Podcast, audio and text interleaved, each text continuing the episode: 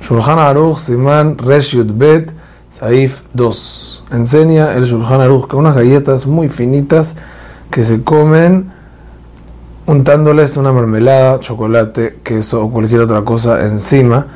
No se bendice por las galletas y solo por la mermelada, porque ese tipo de galletas las personas la usan solo para sostener lo que quieren untar. El Mishnah la trae que era con miel y cosas así. Sin embargo, hoy en día o en casos que claro está que la persona quiere comerlo lo que está por debajo también, o sea, el pan o la galleta debe bendecir por el pan y se vuelve principal el pan, como estudiamos en la laja anterior.